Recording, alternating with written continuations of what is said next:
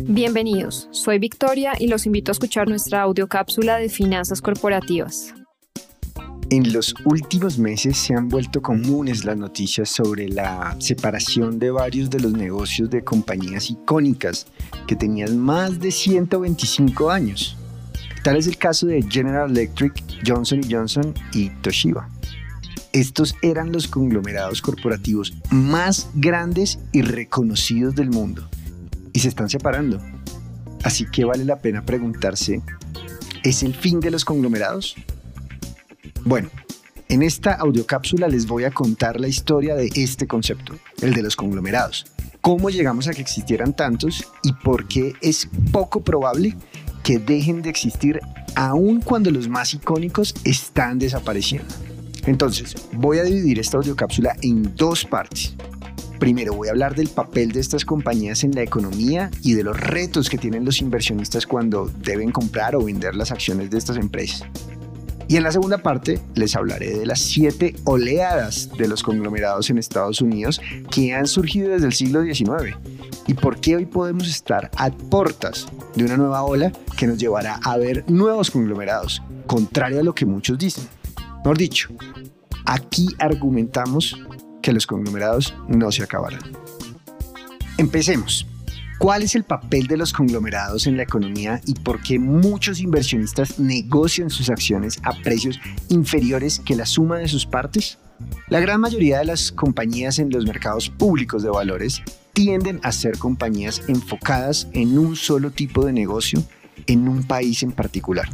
Es fácil recordar una compañía que se dedica exclusivamente a la producción de carros en Corea, otra que está únicamente en el negocio bancario en Chile, o aquella que es una generadora eléctrica en Colombia y no hace nada más. Sin embargo, existen algunas compañías que operan en diferentes segmentos de negocio, en diferentes países, y con diferentes divisas, y realmente no son muchos pero tienden a ser las más recordadas y las más grandes en términos de ingresos, utilidades y de capitalización bursátil. Así que juegan un papel determinante en la economía. Que las compañías más grandes sean las más diversificadas no es una casualidad, pues cuando una compañía crece mucho y se vuelve exitosa en un mercado o en un país tiene básicamente dos opciones, la primera es aceptar que ya es una compañía madura y repartir gran parte de sus utilidades de ahí para adelante. La segunda es buscar nuevas líneas de negocios en nuevos mercados y geografías. Las compañías que ya son muy grandes y quieren seguir creciendo, en lugar de repartir utilidades, prefieren explorar nuevos mercados. Y ahí es cuando empiezan a nacer los conglomerados. Ahora, esta diversificación incorpora unos retos importantes para los inversionistas que tratan de identificar o de encontrar cuál es el valor de la compañía y sobre todo cuánto deben pagar por comprar una acción, cuál es el precio de la acción. Y es que los retos no son menores desde tratar de identificar los potenciales beneficios y riesgos de cada una de las líneas de negocio hasta entender los estados financieros y las relaciones entre cada una de las filiales y subsidiarias de estos pulpos gigantescos, muchas veces que operan con diferentes divisas. Al final, valorar una compañía de este estilo se vuelve un problema de valoración de múltiples compañías en múltiples negocios que además interactúan entre sí. Imagine usted comprender los estados financieros de estas compañías. Es una tarea titánica y en ocasiones más costosa que hacerlo para una compañía enfocada en un solo negocio, en una única jurisdicción, con una única divisa. El perfil de los profesionales que valoran estas empresas y su experiencia debe ser mayor que el de aquellos que valoran una compañía enfocada en un único negocio, en una geografía específica con estados financieros sencillos. Y esto le cuesta dinero a los inversionistas. Inclusive, determinar el camino por el que el flujo de caja llega a los accionistas no es sencillo. Una compañía que genera utilidades en una subsidiaria fuera del país, por ejemplo, puede reportar utilidades y flujos de caja consolidados muy positivos. Pero para poder pagar dividendos, las filiales y subsidiarias deben enviar el dinero a la empresa que está listada en bolsa. En muchos casos es la holding, como se le conoce en el argot financiero. Y esto no es tan sencillo como hacer un giro de dinero, sino que se requieren procesos y aprobaciones de varios comités y asambleas en cada una de las subsidiarias. Y ojo, estoy suponiendo que toda la información contable de todas las filiales es de acceso público y se puede entender fácilmente, cosa que de por sí ya es rara. Pero aún, e, esto es solo el comienzo. En ocasiones las filiales y subsidiarias no necesariamente son controladas en un 100% por la holding, sino en un porcentaje. Por ejemplo, el 70% o el 30%. Y no toda la utilidad o flujo de caja que genera esa subsidiaria se puede enviar a la holding para que reparta los dividendos a las personas dueñas de las acciones. Entonces la pregunta más difícil para los inversionistas es, ¿qué están comprando cuando compran una acción? Compran participación en empresas complicadas, compran flujos de dividendos estables o compran acciones cuyo precio se mueve como el promedio del mercado. Una forma de solucionar el problema es reducirle al inversionista la necesidad de entender cada uno de los negocios y más bien asegurar la estabilidad y el ritmo de crecimiento del flujo de caja que a él le corresponde, o sea, los dividendos. Otra solución es listar en bolsa las empresas subsidiarias, de tal forma que sus precios fluctúen libremente en el mercado de valores y así poder valorar, valorarlas por aparte. Algo así pasa con algunas compañías colombianas listadas en bolsa o con algunos conglomerados japoneses. Sin embargo, ahí entra una pregunta adicional. ¿Por qué un inversionista preferiría comprar una holding que diversificar el mismo al comprar las compañías pequeñas listadas en bolsa. En últimas, los problemas de diversificación son problemas que pueden gestionar los inversionistas de forma independiente y no teniendo que pagar gastos administrativos a una compañía que actúa como una holding. Por todas estas consideraciones, los inversionistas tienden a aplicar una prima por conglomerado. Un descuento a la suma de sus partes. Sume cada empresa y le va a dar un valor y hágale un descuento a esa suma. Ese sería el precio de, la acción de la holding. Hay varios estudios que muestran que las holdings se negocian a precios alrededor de 10% inferiores que la suma de sus partes, o sea, la suma del valor de sus filiales. Y su valor solo se recupera cuando las compañías se separan. Y es ahí cuando el valor atrapado se libera. Pero bueno, si esto es así, ¿por qué se dice apenas en 2021 que los conglomerados y las holdings están desapareciendo. ¿Por qué no lo hicieron antes? ¿O será que no están desapareciendo? Pues la respuesta está más bien relacionada con los ciclos o las olas de las fusiones y adquisiciones. Y esa es la segunda parte de esta audiocápsula. En esta parte les voy a hablar brevemente sobre la historia de las fusiones y adquisiciones en Estados Unidos. Como dije al inicio, desde el siglo XIX uno puede identificar varias olas que pueden explicar el surgimiento, crecimiento y separación de compañías gigantes y altamente diversificadas. La primera ola surgió al finalizar el siglo XIX. Esta ola se centró en las empresas que aprovecharon la revolución industrial ellas crecieron y posteriormente se fusionaron de forma horizontal. O sea, se fusionaron entre compañías similares que hacían lo mismo, para así volverse más grandes. Desde la industria de los ferrocarriles hasta las mineras y varias compañías gigantes de manufactura aprovecharon esta ola. Llegaron a ser monopolios en sus industrias a un punto en el que las fusiones horizontales tuvieron que ser controladas por la Corte Suprema de Justicia en 1905. Aquí no podría hablarse de conglomerados como tal, porque eran compañías que estaban en una única industria y operaban en Estados Unidos únicamente. Entonces, 1905 se acabó la primera ola. La segunda ola surgió entre la Primera Guerra Mundial y la crisis de 1929. Las industrias de los vehículos a motor y los medios de comunicación radiales fueron predominantes y estas compañías luego de madurar empezaban a comprar a otras compañías, pero no de forma horizontal porque ya estaba prohibido, sino para mejorar sus procesos de producción y ventas. O sea, se compraban a sus proveedores y a sus distribuidores para controlar casi todo el proceso productivo y de ventas. Muchas de estas compañías crecieron mucho y se endeudaron y no soportaron la crisis de 1929 y ahí desaparecieron. La crisis de 1929 y sus cicatrices llevaron a que pasaran muchos años para que las compras y fusiones de compañías se volvieran a estar de moda. Y eso sucedió en los años 60, o sea, casi 30 años después.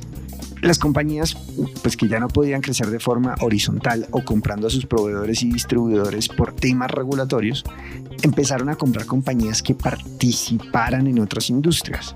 Ahí surgió el concepto de conglomerado, en esta tercera ola. Desafortunadamente no pasó una década para que la, gente se diera cuenta que las acciones de las compañías que operaban en muchas industrias tendían a rendir menos que el promedio del mercado y el interés se desvaneció. Luego la cuarta ola, la de los años 80, fue muy interesante y, fue básicamente porque ante la caída de la inflación, recordemos que en los 80 la inflación, eh, pues a finales de los años 70 aumentó muchísimo y en los 80 empezó a ceder, pues bueno, con esta menor inflación, el financiamiento vía deuda con emisiones de bonos en los mercados de capitales se volvió más común y fácil y aparecieron las famosas compras apalancadas. Estos procesos llevaban a que los fondos de capital con capacidad de endeudarse compraran compañías luego de haber emitido valores gigantescos de deuda. En ese periodo se volvieron comunes las compras hostiles, o sea, compras que de una cantidad importante de acciones de una compañía mm, que pues compraban de forma tal que les permitieran tener el control y la toma de decisiones dentro de esta compañía, muchos puestos de junta. Generalmente para ser después revendidas toda la participación unos años después a otros accionistas o a otras empresas con una ganancia. Algo así como lo que está sucediendo entre el grupo Nutresa y Nugil la empresa de Royal Group de Arabia Saudita y de la familia Gilinski. En los años 80, este tipo de noticias llenaban los titulares a diario en la prensa especializada y a los compradores se les conocía como corporate riders, o sea, como algo así como asaltantes corporativos. Pero la volatilidad de los mercados al cierre de los 80s y la crisis japonesa llevó a que el boom se mesurara y se acabara esta cuarta ola. Los noventas, por su parte, fueron años de auge sin precedentes que llevaron a la quinta ola.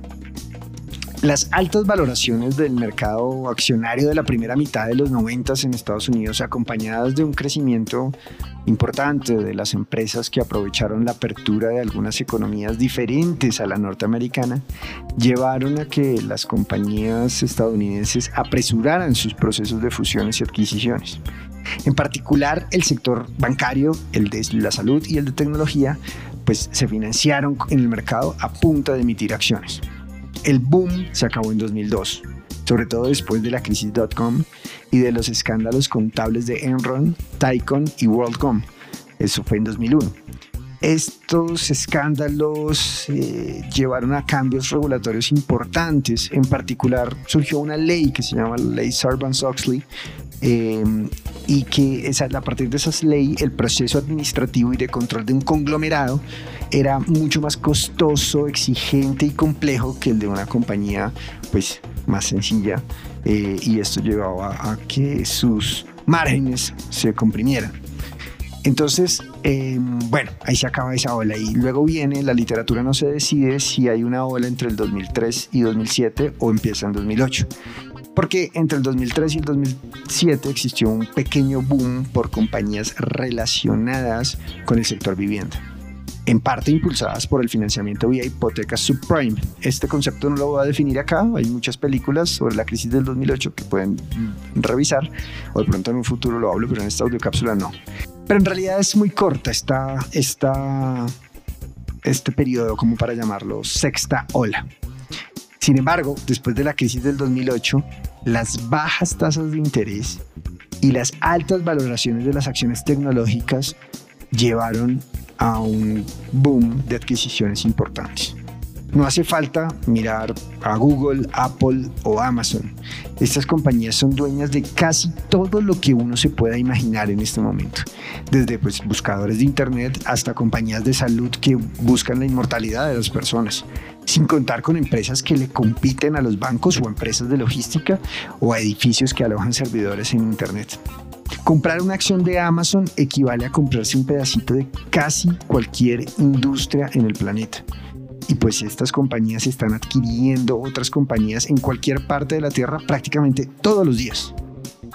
Pero entonces la ola de los conglomerados se quedará en la industria tecnológica y las demás se dedicarán a ser compañías más sencillas que puedan reflejar su valor fácilmente, tal cual Toshiba, General Electric y Johnson Johnson dijeron que van a hacer. Inclusive Siemens también anunció lo mismo. Pues no tan rápido. Ya hay quienes argumentan que el concepto de sostenibilidad y los criterios ASG, ambientales, sociales y de gobernanza, generan tanto interés en el público inversionista que adquirir compañías que cumplan con altos estándares de sostenibilidad puede ser el nuevo motivo de la séptima ola de fusiones y adquisiciones. Quizás algunas de las próximas compañías que serán objetivo de takeovers o de compras hostiles serán aquellas con altos estándares de sostenibilidad. Parece que la interconexión del mundo hace que las crisis surgidas en rincones lejanos del planeta terminen impactando a casi todas las economías del mundo y, y cada vez más frecuentemente. Y pues una forma efectiva de blindarse es la sostenibilidad adquirir empresas sostenibles más allá del sector, de la industria o de la geografía puede ser una nueva estrategia de crecimiento. La forma de hacer las cosas en lugar de la industria, la geografía o la divisa funcional en la que una compañía opere puede ser la nueva justificación para la existencia de conglomerados, conglomerados sostenibles independientemente de la industria. Les agradezco su tiempo hoy y durante todo el 2021. Soy Rafael España Amador, director de estudios en finanzas corporativas en el área de investigaciones económicas en Corfi Colombiana y los invito a que nos sigan escuchando en una próxima audiocápsula y durante todo el 2022. Gracias a todos por escuchar esta audiocápsula y los invito a suscribirse a nuestro canal de Spotify y seguirnos en Instagram, Facebook, LinkedIn, Twitter y YouTube como arroba Corfi Colombiana.